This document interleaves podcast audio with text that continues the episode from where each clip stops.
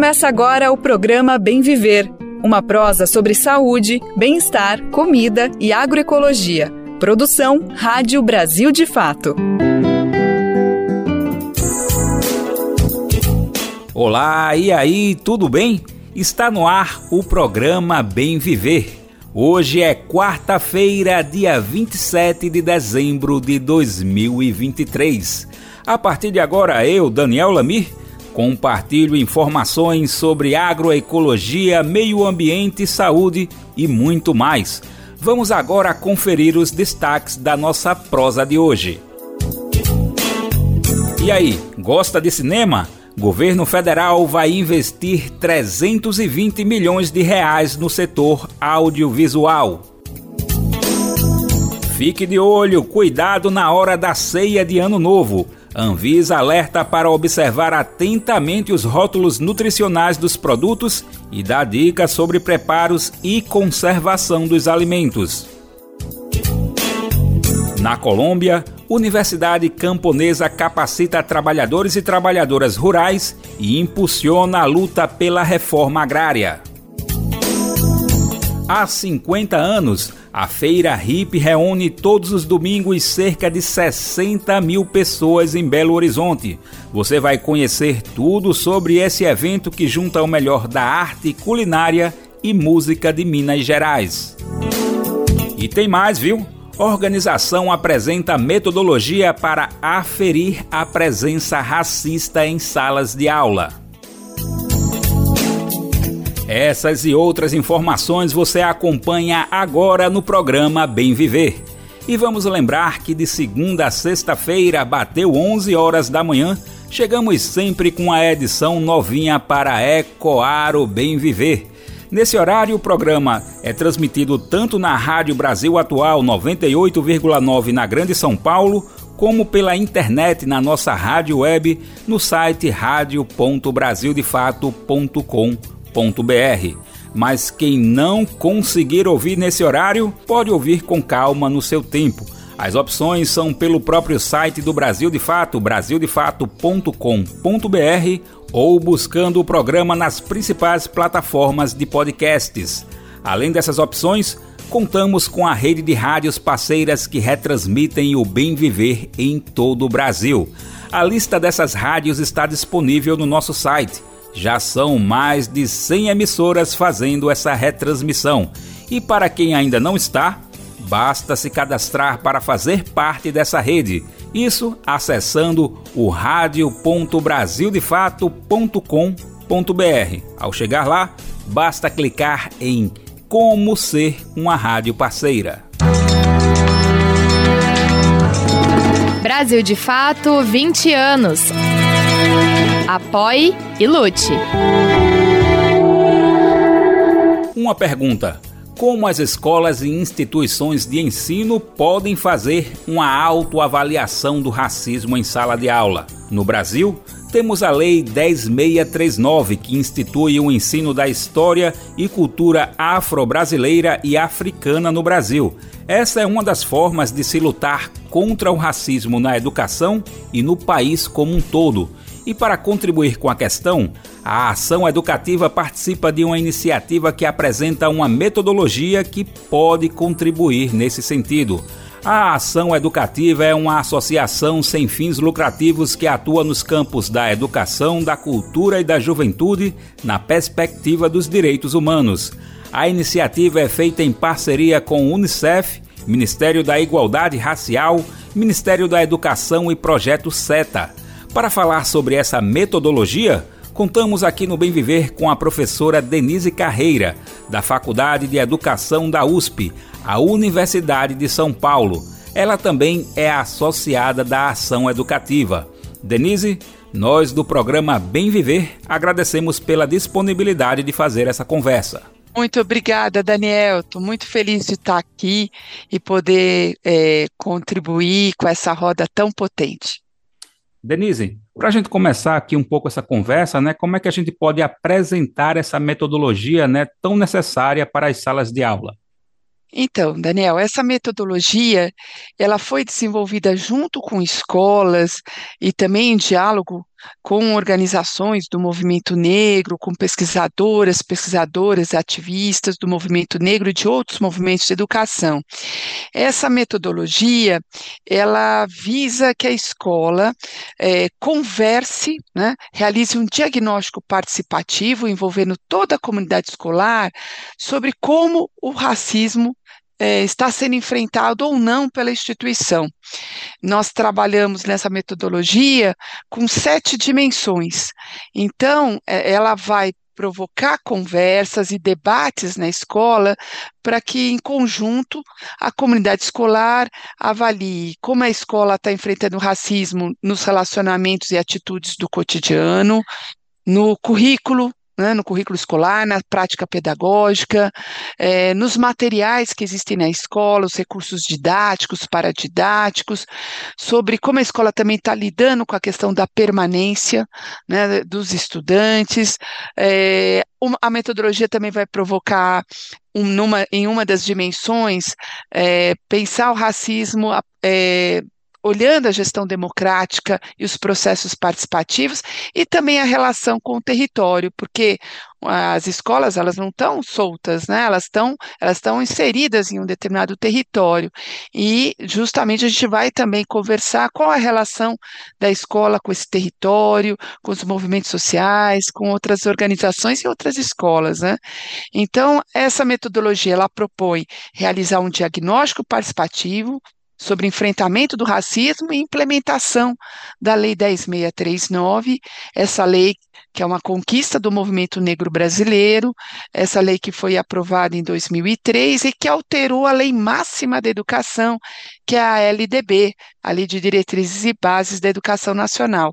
A 10639 tornou obrigatório o ensino da história e da cultura africana e afro-brasileira em toda a educação básica. E isso em 2003. Em 2008, é, essa lei foi ampliada, incorporando também a obrigatoriedade do ensino da história e das culturas dos povos indígenas. Então, a metodologia ela propõe é, essa realização do autodiagnóstico com base em perguntas, são perguntas bem acessíveis que geram debates e conversas em, em pequenas rodas, né, em, em, em, trabalhos em grupo, mas esse, essa discussão em grupo vai para uma plenária final e ali se chega a um diagnóstico. Mas a proposta não é só parar no diagnóstico, é, é com base no diagnóstico construir um plano de ação, um plano de ação escolar com prioridades sobre o que a escola pode fazer para avançar na construção de uma educação antirracista. E, além disso, também, o diagnóstico possibilita, além do plano de ação, que a escola também tire recomendações para as políticas públicas, porque nem tudo cabe para a escola. Tem muitas ações que dependem das políticas públicas e a metodologia também é, convoca né, a, a essa uh, explicitação dessas demandas, dessas reivindicações da comunidade para os gestores e gestoras públicas. Denise, tem também outra questão, né? Para quem entrar no site da ação educativa, por exemplo, pode baixar o material, pode estar tá fazendo essa utilização, né, no dia a dia. E aí eu queria saber, né, como é que a gente pode imaginar também a elaboração desse material pensando as diversidades, né, diversidades de territórios, diversidades também de questões que estão associadas né, com as relações étnico-raciais também.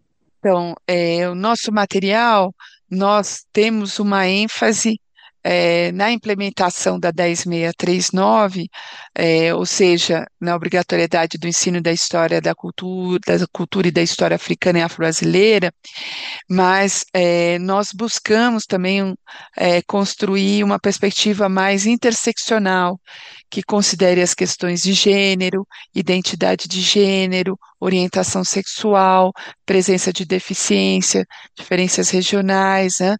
É, essa nova edição que nós lançamos é, agora no mês de dezembro, é, porque, como eu disse, a primeira edição do material foi lançada em 2013. Agora, depois de 10 anos de aprendizagens é, com o uso desse material, dessa metodologia por escolas e redes de ensino, nós resolvemos fazer essa atualização, considerando essas aprendizagens, e também mobilizamos uma, um, um grupo uh, grande de leitores, leitoras críticas, uh, especialistas e ativistas que também contribuíram muito para o aprimoramento dessa metodologia. Então, essa nova metodologia, ela avança numa perspectiva interseccional. O que, que é uma perspectiva interseccional? É justamente essa que pensa né, que uh, o fenômeno da multidiscriminação, né, é, que todas essas desigualdades, elas, muitas, elas operam juntas, muitas vezes, né, a desigualdade relativa ao, à questão a, ao racismo, ao sexismo, à LGBTQIA mais fobia, ao capacitismo, que é contra as as pessoas com deficiência e tantas outras discriminações, né? Como é que a gente é, entende que isso acontece muitas vezes junto nas escolas, nas relações, nos corpos das pessoas, né, nas vidas das pessoas. Então, nós buscamos essa abordagem mais interseccional, né? Nessa nova edição também atualizamos toda a legislação, porque nesses 10 anos tivemos outras conquistas importantes. Também enfrentamos de forma mais qualificada alguns assuntos, como o racismo ambiental, que é algo que vem, né, inclusive vem, tem sido intensificado por todo esse contexto das mudanças climáticas, também avançamos na discussão do racismo religioso é, e de outras agendas né, fundamentais, né, aí, é, que, que passam, inclusive, como, como lidar, por exemplo, com as pessoas que cometem, né, na escola, os estudantes que cometem racismo, como é que a gente ultrapassa a ideia de enfrentar o problema só por meio de uma política de cancelamento, que é tão perversa e violenta e não reeduca, né? É, trabalhamos também a, a discussão de justiça restaurativa e de outros mecanismos, né? Então, e de outras propostas. Então, a, a proposta da metodologia é uma proposta de estimular a corresponsabilidade da comunidade escolar pelo enfrentamento do racismo, ou seja, que o enfrentamento do racismo não é só uma responsabilidade das professoras negras nas escolas impulsionarem isso, mas de toda a comunidade escolar. A, a Lei 10639 não é algo importante só para a população negra, né, mas para a população, para o conjunto da população. Ela é fundamental para reeducar a população branca para relações mais igualitárias, antirracistas. Nós precisamos reeducar a população branca e esse também é um chamado dessa metodologia. Por isso, todas as escolas públicas e privadas, mesmo aquelas que tenham poucas, poucos estudantes negros, precisam reeducar sua população, precisa reeducar os estudantes e enfrentar esse que é o grande desafio da democracia brasileira, que é o racismo. É, Denise, você fala justamente nessa questão de uma reeducação, principalmente voltada para a população branca, e aí a gente entende justamente que muitas vezes existe um, por outro lado, né, ao mesmo tempo disso, uma resistência, né, resistência das pessoas, resistências institucionais, né, para que processos como esse de novas relações étnico-raciais elas se desenvolvam, né, nas instituições, não apenas de ensino, mas de uma forma geral no país, né? Então, queria te, te ouvir também um pouco sobre essas possibilidades, né, de existir, digamos, grupos que queiram participar de uma metodologia como, como a que está sendo apresentada aqui, mas que dentro da escola existe uma resistência. O que é que a gente poderia falar sobre processos como esse que a gente sabe que existem? Ah, uma pessoa que está ouvindo aqui pode imaginar isso, né? Que ah, eu quero trazer essa metodologia para a minha instituição, mas eu sei que vai ter uma resistência lá dentro. Se falar um pouco sobre isso, os caminhos, as propostas. Primeiro, é sempre bom destacar que a implementação da Lei 10.639, assim como da 11.645, são leis, é, a implementação é obrigatória, né? Então, ela é obrigatória, ela tem que ser entendida como algo obrigatório pelas escolas e sistemas de ensino. É, existe, como você traz, Daniel, ainda uma grande resistência, que também foi evidenciada por pesquisas recentes, como a pesquisa liderada pelo Instituto Guelé 10, Instituto da Mulher Negra e Instituto Alana, que realizaram uma pesquisa mostrando ainda a resistência, é, é, inclusive por parte de secretarias de educação. Mas o nosso desafio, né, é, quando um grupo é, tem interesse e quer é, impulsionar essa, essa metodologia é que as pessoas possam né, é, constituir alianças sempre tem na escola, né, pessoas que podem ser aliadas, né, que estão é, preocupadas e comprometidas com esse desafio, né, poder se juntar né? E poder, a partir daí, começar a fazer uma conversa, estimular conversas na instituição, lembrar do caráter obrigatório da implementação, né? E aí sim poder, inclusive, mobilizar a gestão para esse desafio, né? É, o Ministério Público também é um aliado, né? E nós temos um guia, o guia de implementação da Lei 10.639, que foi construído é, pela ação educativa junto com o Conselho Nacional do Ministério Público, que também traz orientações, né? O Ministério Público deve ser um parceiro, né? Na, na no convencimento, na pressão, para que as redes de ensino, escolas é, implementem a lei com condições, porque também esse é um desafio, Daniel. É, nós, é, nós buscamos que seja instituído um processo, porque a construção da educação antirracista não é algo de dia para noite, exige um processo que seja sustentado ao longo do tempo. É claro que um evento é importante, uma roda de capoeira, uma, uma atividade é importante, mas o que nós chamamos muito atenção na metodologia é que nós precisamos ter um processo. E esse processo precisa ser planejado pela escola e pelas redes de ensino. Ele precisa, e aqui eu faço um destaque: o mês de janeiro é um mês muito importante para as escolas de todo o país, que é, é o momento onde as escolas param para planejar o ano. Então, nesse momento, é fundamental é, que as escolas possam discutir a possibilidade de implementar essa metodologia.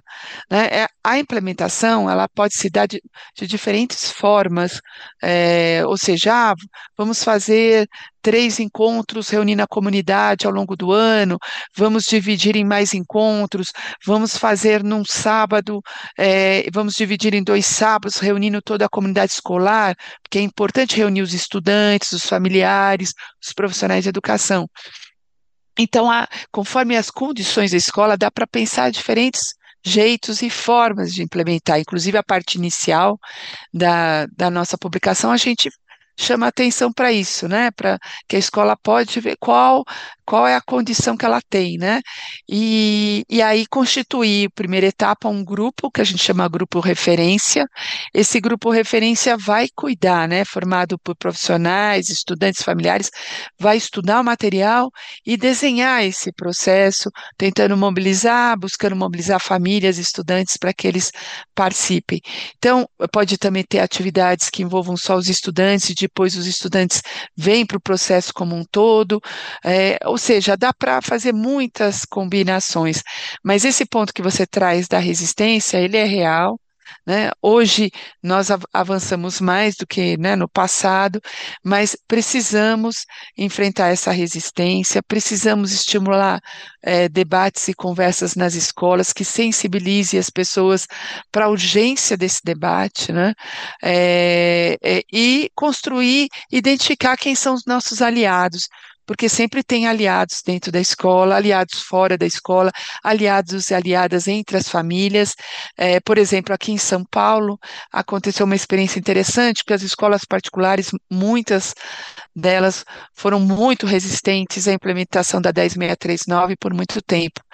É, claro, havia escolas mais sensíveis que já vinham desenvolvendo algum trabalho, mas depois do assassinato do George Floyd, é, é, do João Miguel, de outras pessoas negras no ano de 2020, aconteceu um movimento muito relevante de crescimento do debate sobre branquitude, né, sobre a identidade branca e o papel da branquitude na sustentação do racismo.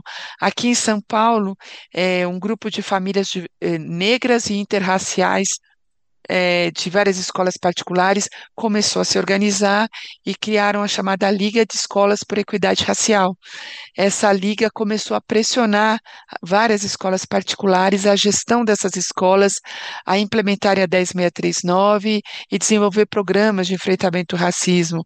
Essa liga tem um, conjunto atualmente de 15 grandes escolas particulares que vem desenvolvendo um processo. Isso foi é, só, foi, é, só se tornou uma realidade porque as famílias se organizaram e pressionaram as escolas a avançar.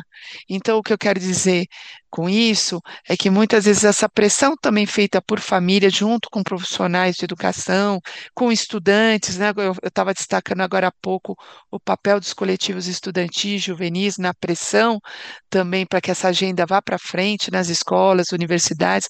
Isso é muito importante.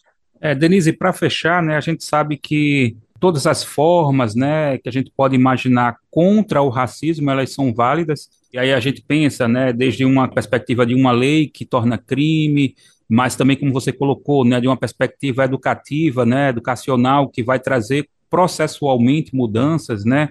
E aí eu queria a partir disso também te perguntar sobre a importância de uma metodologia, considerando que muitas vezes numa sala de aula o racismo que existe ele não, não às vezes ele é mais, mais subjetivo que objetivo, o que não o torna menos importante, né? Tem importância também.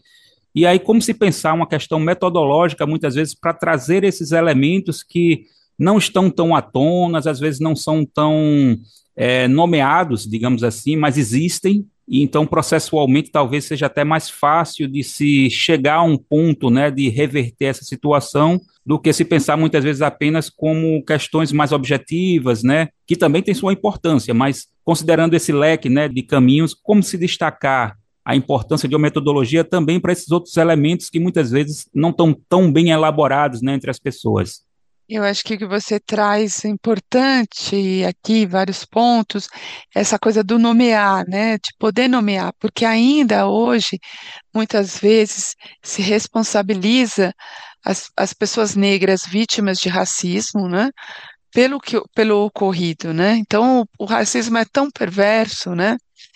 É, que ele muitas vezes responsabiliza, coloca a responsabilidade do problema na vítima, o que ela tem problemas psicológicos, ela não tem autoestima, ela não soube dar limite, né? Então, nós precisamos é, desconstruir esse, essa forma de entender o problema, entender que o racismo ele permeia todas as relações sociais. Nós fomos educados para ser racista, racistas. Nossa sociedade é racista. O racismo não está lá parado lá no passado na história de escravização colonial brasileira, mas ele tem uma capacidade imensa de se atualizar, de se reinventar, né? E ele existe esse racismo explícito do xingamento xingamentos, dos apelidos pejorativos, mas existem outras formas desse racismo se manifestar, inclusive de forma silenciosa, mas tão perversa também, né? Quando a gente não reconhece, né, as pessoas negras como interlocutoras, a gente não valoriza, a gente é, a gente corrói, né? Vai corroendo aí a autoestima da população negra, porque a autoestima ela ela se constrói nas relações, né? E numa sociedade que ainda afirma que as pessoas negras e indígenas são inferiores às pessoas brancas, esse é um desafio gigante. Então, nós temos que é, entender que o racismo ele existe e que precisamos assumi-lo, né, que ele assumir que ele existe, não parar de fazer, eh, fazer aquele discurso defensivo, ah, aqui na minha escola não existe, a minha escola promove a diversidade, aqui não existe. É, ele, ele existe, ele pode não estar visível, mas ele está operando.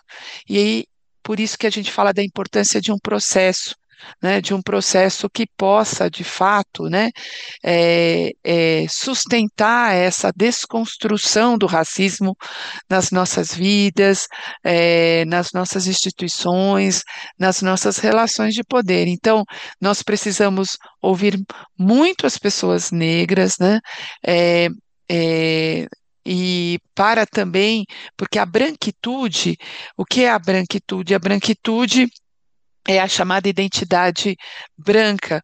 É, essa identidade branca, ela, é, ao longo da nossa história, ela, ela foi invisibilizada, ela não, ela foi é, para que, ela não foi nomeada, né? Então, nós pessoas brancas somos educadas para nos nos entender como seres humanos universais, Os outros são os diferentes. Nós somos os universais, aqueles que representam a humanidade, né?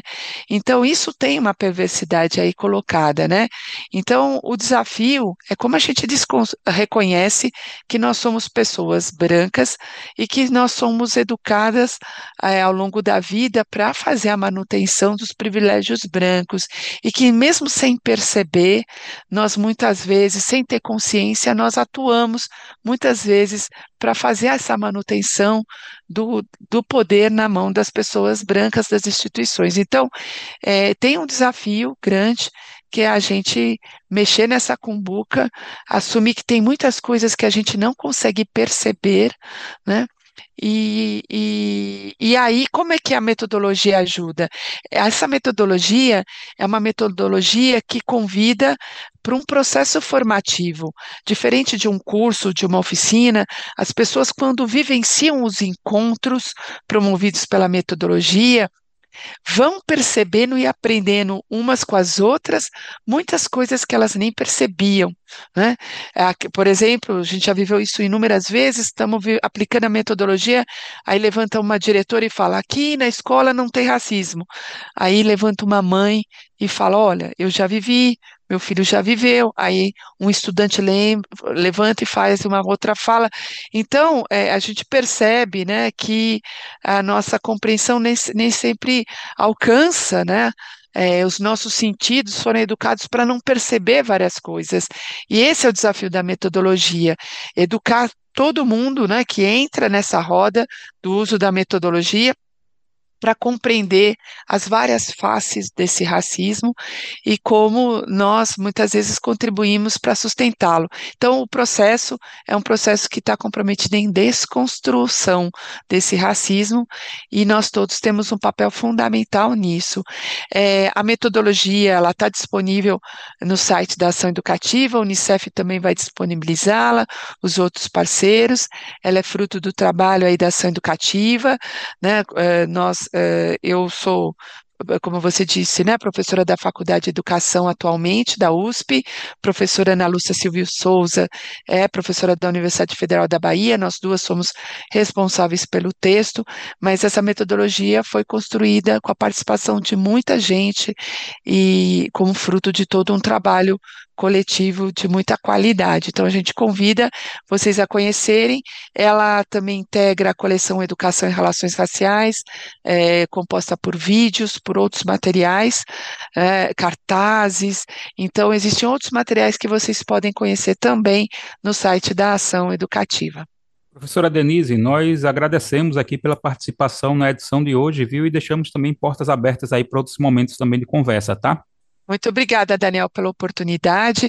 Também aproveitando é, aqui a, esse momento para divulgar mais uma vez a nossa pesquisa Balanço da Lei de Cotas, que também está disponível no site www.pesquisaleidecotas.org.br.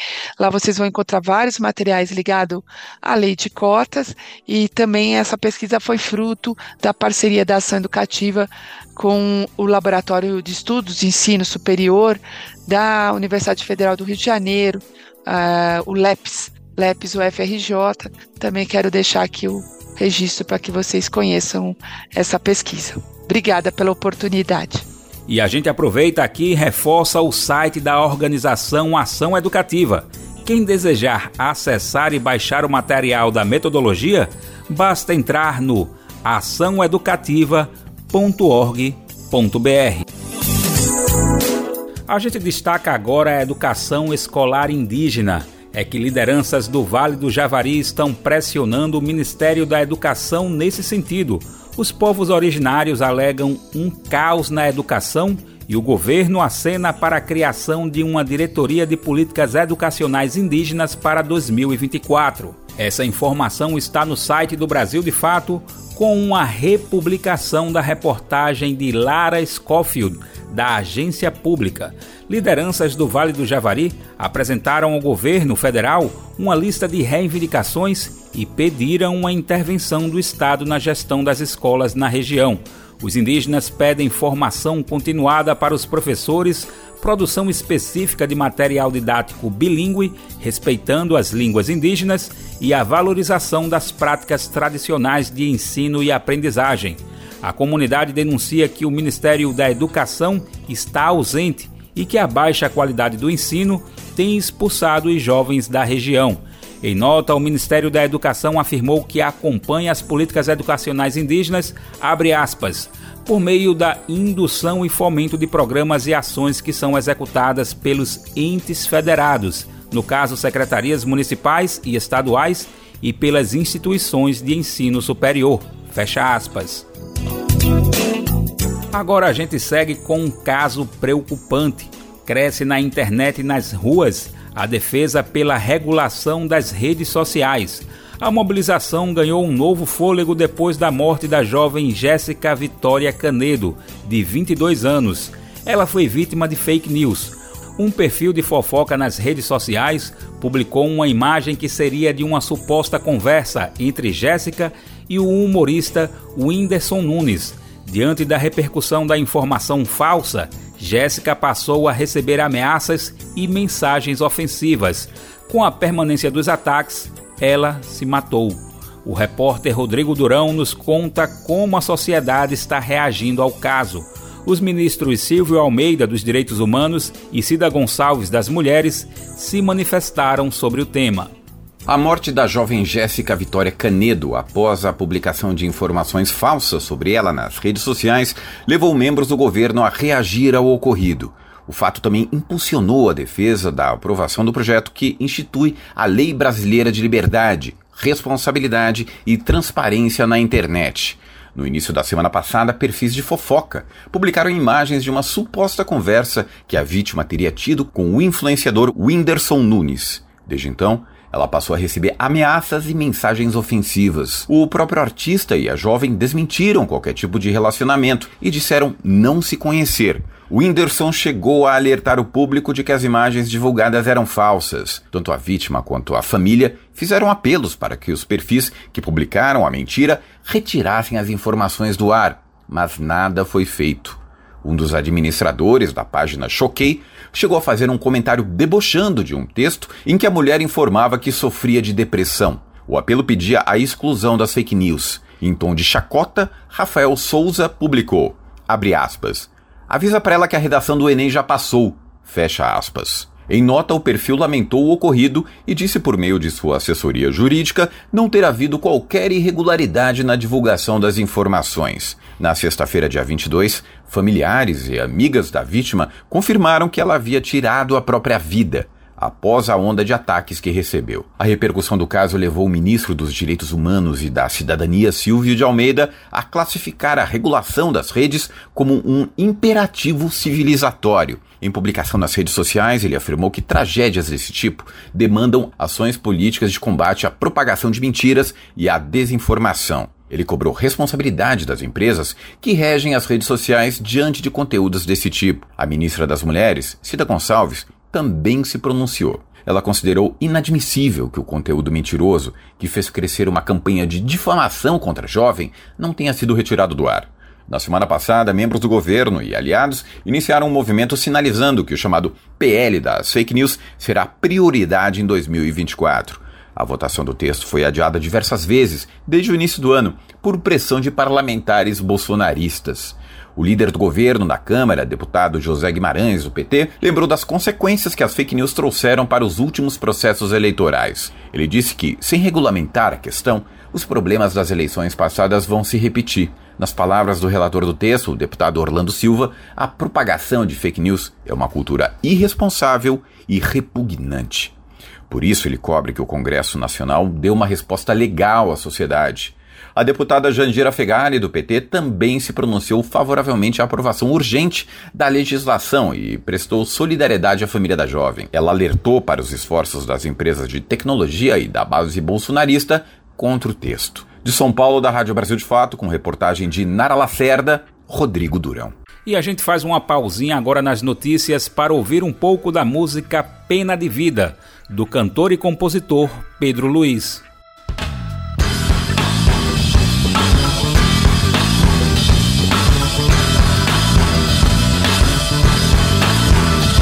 Eu assinei a pena de vida, sou a favor da pena de vida. Se o sujeito cagou, pisou na bola, tem que resolver aqui, não pode sair fora, tem que encarar e cara a cara. Cortou o barato, paga caro, mas paga vivo. E vai correr, correr, correr, correr, e vai correr perigo. E vai correr, correr, correr, correr, e vai correr perigo. Sabendo que comprou uma carteira permanente de inimigo.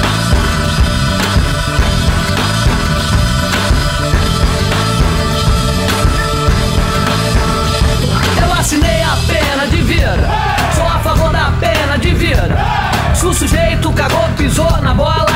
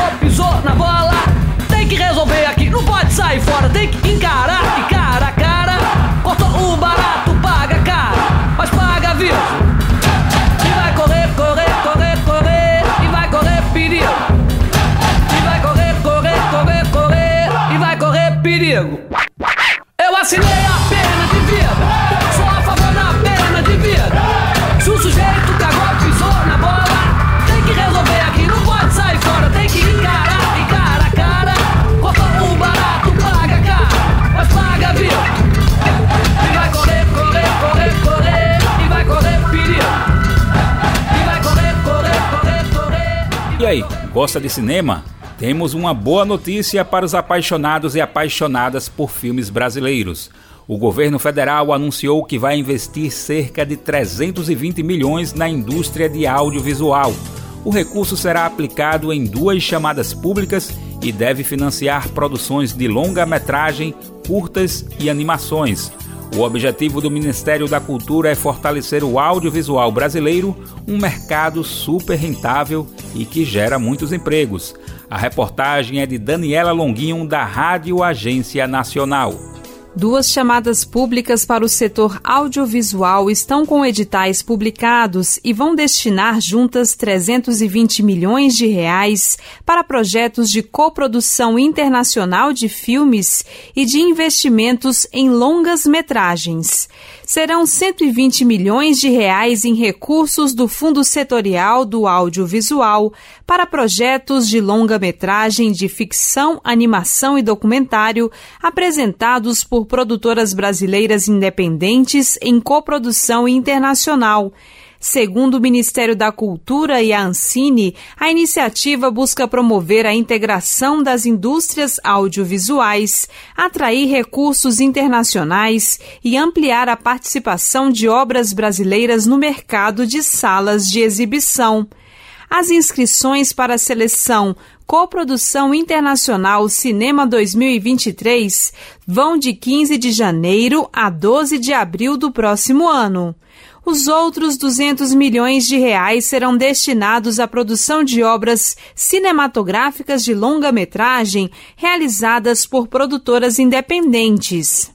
A partir da seleção, o Ministério da Cultura quer fortalecer empresas do setor audiovisual brasileiro, estimular a produção de filmes com potencial de alcance de público e ampliar a bilheteria do filme brasileiro nas salas de cinema.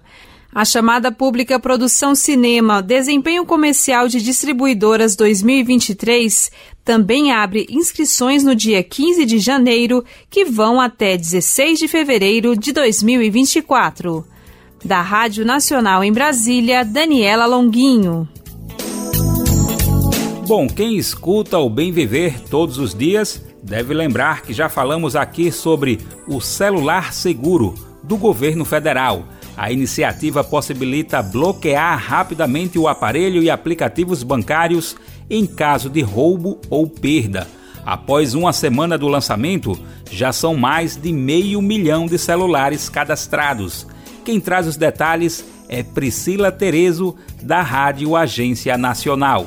Mais de 680 mil brasileiros já aderiram ao projeto Celular Seguro, iniciativa do governo federal. Lançado há uma semana, o programa tem pouco mais de meio milhão de aparelhos registrados pelo site ou aplicativo. Por meio do celular seguro, a pessoa consegue rapidamente bloquear o aparelho e aplicativos bancários em caso de roubo ou perda.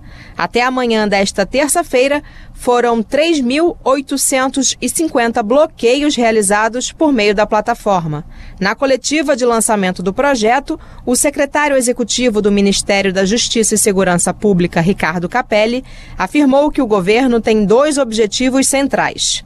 O aparelho roubado é bloqueado de forma rápida, ele se transforma num pedaço de metal inútil e a gente acredita que com isso reduz muito a atratividade do delito e, com isso, reduz muito também os roubos e furtos. E, por outro lado, a gente também acredita que a gente vai reduzir muito o que muitas vezes estimula o delito, que é a receptação pessoas que compram aparelhos é, sem ter a certeza da origem do aparelho. Para usar a ferramenta celular seguro, basta acessar o site ou o aplicativo e fazer o login por meio da conta gov.br. O usuário cadastra o aparelho informando o número, marca e modelo.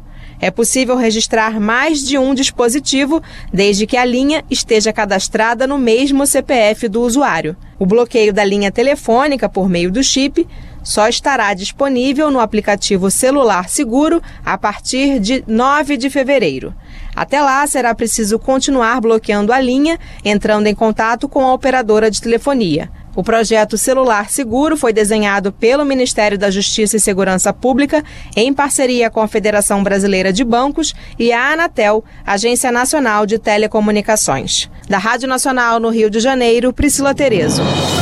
A ABJD é a Associação Brasileira de Juristas pela Democracia. Defende o Estado democrático de direito, a presunção de inocência, o devido processo legal e o acesso à justiça.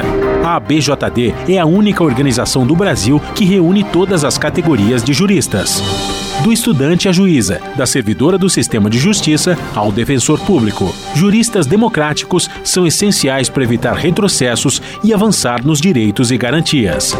Faça parte da ABJD. Entre no site e associe-se a abjd.org.br. Olha, o Natal já passou, mas ainda tem aí pela frente a virada de ano. Muita gente gosta de preparar aquela ceia para a chegada do ano novo. Por isso, a Agência de Vigilância Sanitária, a Anvisa, emitiu um alerta sobre os rótulos dos produtos. A ideia é orientar o consumidor e a consumidora sobre as informações nutricionais que devem constar corretamente nas embalagens. No alerta, a Anvisa também chama a atenção para a segurança sanitária e traz dicas de armazenamento, preparo e conservação dos alimentos, tudo para um jantar saudável no Réveillon. Confira na reportagem com locução de Rodrigo Durão e informações da redação do Brasil de Fato. As ceias são parte da tradição das festas de fim de ano. Não é por acaso que os mercados costumam ficar cheios na época de festividades. E para ajudar a população a fazer escolhas conscientes, a Anvisa, a Agência Nacional de Vigilância Sanitária, reuniu dicas para o momento das compras. Além de ficar de olho nos preços, a rotulagem nutricional dos alimentos também merece atenção. Muitos fabricantes dos tradicionais panetones e chocotones já incorporaram as novas regras de rotulagem. Assim, elas trazem a lupa na frente da embalagem que indica altos teores de açúcares, gorduras saturadas e de sódio. Essas informações ajudam o consumidor a escolher o que vai consumir e a optar por alimentos mais saudáveis. A segurança sanitária também é outro ponto destacado. A agência traz dicas de armazenamento, manipulação, preparo, higienização e conservação dos alimentos. No momento da compra, a Anvisa orienta o consumidor à conferência do prazo de validade do produto. Também vale ficar de olho na conservação, nas temperaturas e condições adequadas. É importante ainda observar se há sinais de danos na embalagem, como rasgos, furos e superfícies amassadas. Antes de iniciar o preparo, a primeira orientação é lavar bem as mãos e higienizar os equipamentos, bancadas e utensílios que vão ser utilizados. Segundo a Anvisa, a higienização é importante porque as bactérias das mãos e do ambiente podem contaminar os alimentos. Para a limpeza, a agência recomenda usar água e sabão em abundância. Uma solução com água sanitária, conforme as orientações do rótulo, também pode ser usada para desinfecção. Para o armazenamento, a orientação é utilizar embalagens ou recipientes exclusivos e fechados. Depois de cumpridas as etapas de higienização e preparo, a atenção deve se voltar à temperatura e ao tempo para servir os pratos. Para garantir a segurança sanitária, alimentos quentes devem ser mantidos em temperatura alta, acima dos 60 graus centígrados, até a hora do consumo. Isso porque as bactérias se multiplicam rapidamente em temperatura ambiente. As comidas frias devem permanecer em temperaturas mais baixas, abaixo dos 5 graus. A Anvisa recomenda diminuir ao máximo o tempo entre o preparo e o consumo dos alimentos. Se for necessário preparar o prato com antecedência, ele deve ser guardado sob refrigeração e consumido em, no máximo, 5 dias. Os alimentos não devem ser descongelados em temperatura ambiente. O descongelamento deve ser realizado em temperatura inferior a 5 graus ou em forno micro-ondas, quando o alimento for submetido imediatamente ao cozimento. De São Paulo, da Rádio Brasil de Fato, com informações da redação, Rodrigo Durão. E antes de consumir um alimento saudável, o importante também é saber a origem desses produtos e em quais condições eles são preparados. Na Colômbia, uma universidade camponesa está capacitando trabalhadores e trabalhadoras rurais para impulsionar a luta pela reforma agrária e transmite aos camponeses e camponesas tradicionais conhecimentos agroecológicos para a produção de alimentos. A reportagem é do nosso correspondente Lucas Stanislau direto de Viotá, na Colômbia. Uma universidade no campo para os camponeses. É assim que se define o Instituto Agroecológico Latino-Americano Maria Cano. Localizada no município de Viotá, interior da região central da Colômbia, a iniciativa leva o nome de uma histórica militante comunista do país e se tornou uma fonte de conhecimento e capacitação para centenas de trabalhadores rurais. A ideia é capacitar os camponeses para conter o avanço do agronegócio, gerar renda para as famílias e seguir produzindo alimentos saudáveis para a população. Fabian Pachon, um dos coordenadores do Yala Mariacano, explica o objetivo do projeto. Que o agronegócio o agronegócio e os métodos de pacotes tecnológicos, o expansionismo rural que é ensinado nas universidades, não apresentam saídas aos problemas que temos como humanidade. Quem está fazendo isso é o camponês, quando demonstra que é ele, com a sua sabedoria nos territórios, que produz os alimentos. Então, quem é que deve ensinar a quem? Então, quem é que tem que ensinar a quem?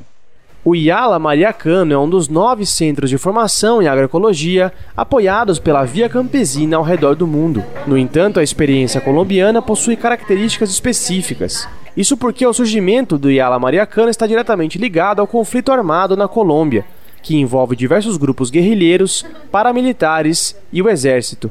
Maria Isabel Caicedo é trabalhadora rural e vive há mais de 20 anos no município. Hoje ela produz o próprio café e faz artesanatos da marca que criou, chamada Chavitas. Mas ela conta que durante o conflito, os confrontos entre grupos armados eram constantes. Isso foi muito difícil. Isso foi muito difícil. As pessoas viviam com medo. Por exemplo, eu ficava meses sem ir à cidade porque eu tinha medo. Eu pensava: se alguém sair, pode ser que morra em algum tiroteio. Era muito difícil. Eu, por exemplo, sempre gostei muito dos estudos, mas preferi não estudar.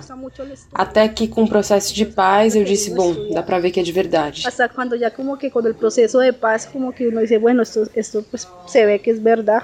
E Dali Vanegas, da equipe do Yala, comenta. E esta zona completamente Essa zona foi completamente esquecida pelo Estado porque ele sabia que era uma zona supostamente guerrilheira.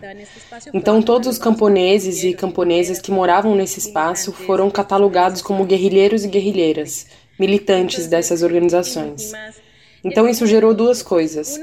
A primeira foi que os camponeses foram esquecidos e a segunda que eles foram excluídos de uma porção de coisas que aconteciam ao redor. Então, o que eles fizeram foi assumir isso como parte da sua realidade e do seu cotidiano e se organizar com base nisso. A organização dos camponeses de Viotá em conjunto com a Federação Nacional Sindical Unitária Agropecuária da Colômbia, a FENSUAGRO, começou a dar mais frutos após o acordo de paz, assinado em 2016 entre o Estado colombiano e o antigo grupo guerrilheiro Forças Armadas Revolucionárias da Colômbia, as FARC. É o que explica Fabián Pachon.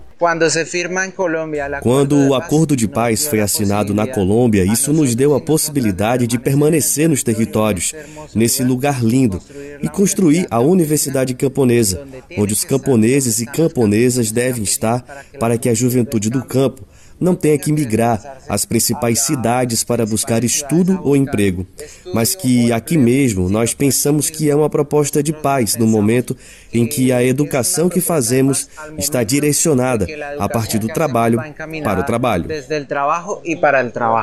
Maria Isabel completa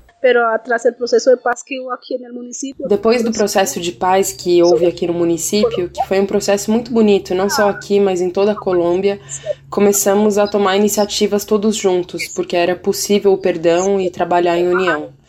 Então começamos a fazer as transformações, a nos preparar e daí saiu o Café Chavitas, os artesanatos e tudo que sabemos. As artesanias, todo o que sabemos.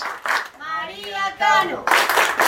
Flor del campo, tú has llegado por un cambio y en esta lucha te recordamos. De Bogotá, na Colômbia, para a Rádio Brasil de Fato, Lucas Stanislau.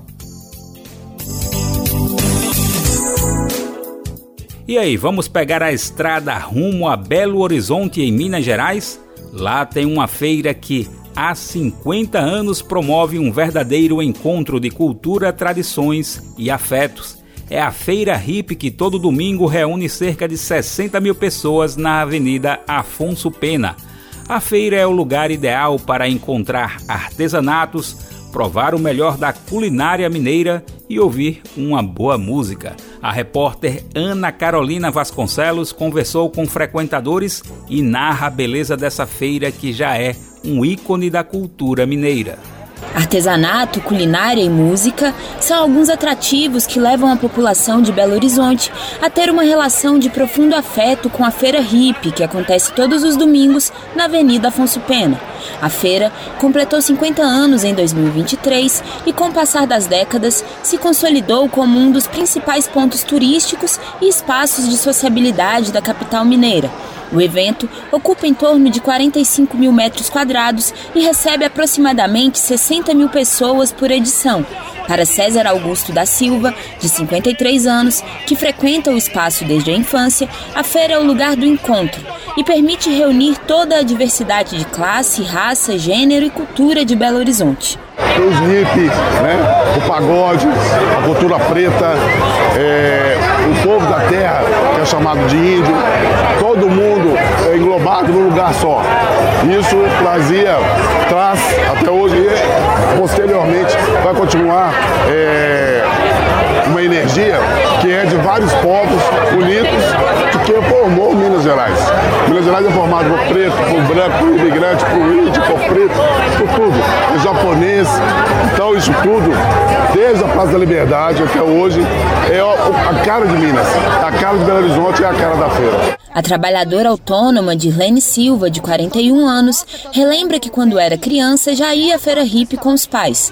Hoje, ela frequenta o espaço com os filhos e o marido, mostrando que na capital mineira, o passeio de domingo se transformou em uma tradição passada de geração em geração. Bom, eu frequento a feira desde menina, né? Conheci com os meus pais.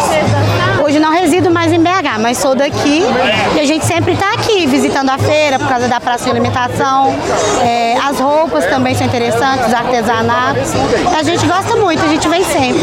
É um ponto turístico assim que todo mundo gosta, todo mundo vem. É o top dos top. O evento foi oficializado pela Prefeitura de Belo Horizonte em 1973, mas a história começou quatro anos antes, espontaneamente, na Praça da Liberdade. Foi apenas em 1991 que a Feira Hippie passou a acontecer na Avenida Afonso Pena. Além da cultura e do lazer, a feira também é fonte de renda para os seus mais de 1.500 expositores. Dados da prefeitura indicam que 80% dos trabalhadores vendem ali os seus produtos há mais de 10 anos.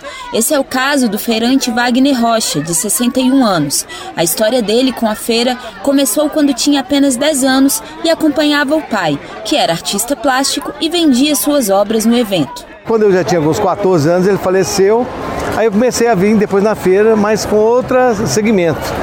Que eu já mexia já com o pessoal que mexia com joias, essas coisas, comecei a trabalhar na parte de bijuteria. Tem muita gente aqui que vou te falar com você, a vida para eles é tudo. Inclusive para mim, criei meus filhos tudo aqui, para mim foi tudo. Assim, foi, como eu não tive condições de estudar, então o que eu consegui aqui na feira é como se eu tivesse sido formado em alguma coisa, porque deu oportunidade de eu trabalhar, deu, deu ter espaço né, para trabalhar e produzir minhas coisas, que eu já trabalho há 40 anos fabricando bijuteria e peças de prata aqui na feira. De Belo Horizonte, para a Rádio Brasil de Fato, Ana Carolina Vasconcelos. E aí, deu curiosidade de ver as imagens da feira? Então dá uma conferida na versão online desta matéria no site brasildefato.com.br. Além do áudio, temos o texto e o vídeo disponível. Hora de falar de saúde. Nessa época de festas, bancos de sangue atingem níveis críticos. Por isso, a Fundação Pro Sangue de São Paulo está divulgando a situação atual e convocando a população para doar sangue antes de viajar para curtir o final do ano. Saiba qual o quadro atual de banco de sangue em São Paulo e como você pode ajudar na reportagem de Nelson Lim, da Rádio Agência Nacional. Em período de festa, seja Natal, Carnaval, Páscoa ou Ano Novo, os bancos de sangue costumam atingir níveis críticos. E desta vez, a Fundação Pro Sangue de São Paulo registra a situação crítica nos estoques de sangue O positivo negativo e B positivo e negativo. Diante disso, o médico da Fundação Cássio Giannini destaca que vale a pena doar sangue antes de sair para as festas de fim de ano. É um ato de solidariedade. Antes de fazer o, a viagem que vão fazer de fim de ano, ou em comemorar alguma coisa e comprar presentes, tudo, para doar sangue, né? Os bancos de sangue, de uma maneira geral, nessa época, eles uh, lutam com uma escassez. Nós precisamos do, do sangue para viver, às vezes a gente precisa até do sangue de outras pessoas, né? E por isso que a doação é tão importante para a realização de cirurgias, uh, a doação de plaqueta que é feita com é, retirada do sangue para pessoas que estão com dificuldade de coagulação. Segundo o médico Cássio Giannini, ter estoque de sangue é importante tanto para a realização de cirurgias como para atendimento de emergências. Se interessou em doar sangue, então faça um agendamento online no prosangue.sp.gov.br e programe a melhor hora e dia para doar. Bom lembrar ainda que existem várias unidades que aceitam voluntários sem agendamento prévio. Da Rádio Nacional em São Paulo, Nelson Lim. Olha, como foi dito na reportagem, a baixa nos estoques de sangue nessa época é em todos os hemocentros do Brasil. O exemplo foi de São Paulo, mas lembramos que há locais para coleta em todo o país. Então, vale demais essa dica para ajudar a salvar vidas. E por hoje ficamos por aqui. O programa Bem Viver volta amanhã, quinta-feira, a partir das 11 horas, para atualizar você das principais notícias de agroecologia, meio ambiente, cultura e saúde. Você pode nos ouvir na Rádio Brasil Atual 98,9 FM na Grande São Paulo ou no site radio.brasildefato.com.br. O programa vai ao ar em diversas rádios pelo país. A lista completa de emissoras que retransmitem o Bem Viver você encontra no nosso site, na matéria de divulgação diária do programa. E por aqui, aproveitamos para agradecer esses veículos por estarem com a gente. O Bem Viver também fica disponível como podcast no Spotify, Deezer, iTunes e Google Podcasts. A apresentação do programa de hoje foi comigo, Daniel Lamir. O roteiro foi de Afonso Bezerra. Edição e produção de Daniel Lamir e Douglas Matos. Trabalhos técnicos de Lua Gatinone, André Paroche e Adilson Oliveira. Coordenação de Rádio e TV Monize Ravena. Direção de programas de áudio Camila Salmásio. Direção executiva Nina Fidelis. Apoio equipe de jornalismo do Brasil de Fato. Você ouviu o programa Bem Viver, uma prosa sobre saúde, bem-estar, comida e agroecologia. Produção Rádio Brasil de Fato.